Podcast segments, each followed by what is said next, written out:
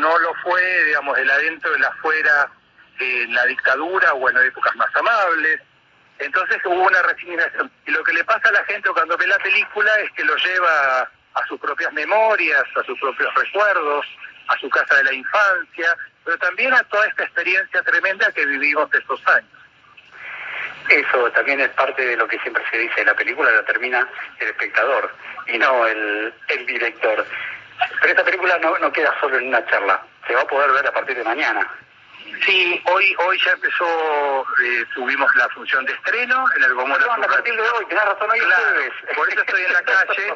Sí, acaba de terminar hace un ratito una proyección, una función muy emotiva y, y por supuesto se puede ver toda la semana a las 5 de la tarde en el, en el Cine Gomón.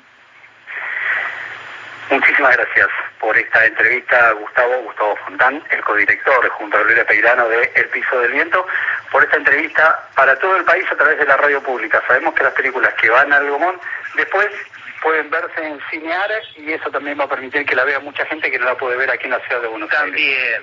Y también habrá algunos cines del interior donde irá llegando eh, desde las semanas próximas. Gustavo Fontán, felicitaciones por la película y muchísimas gracias por esta entrevista para todo el país a través de la radio.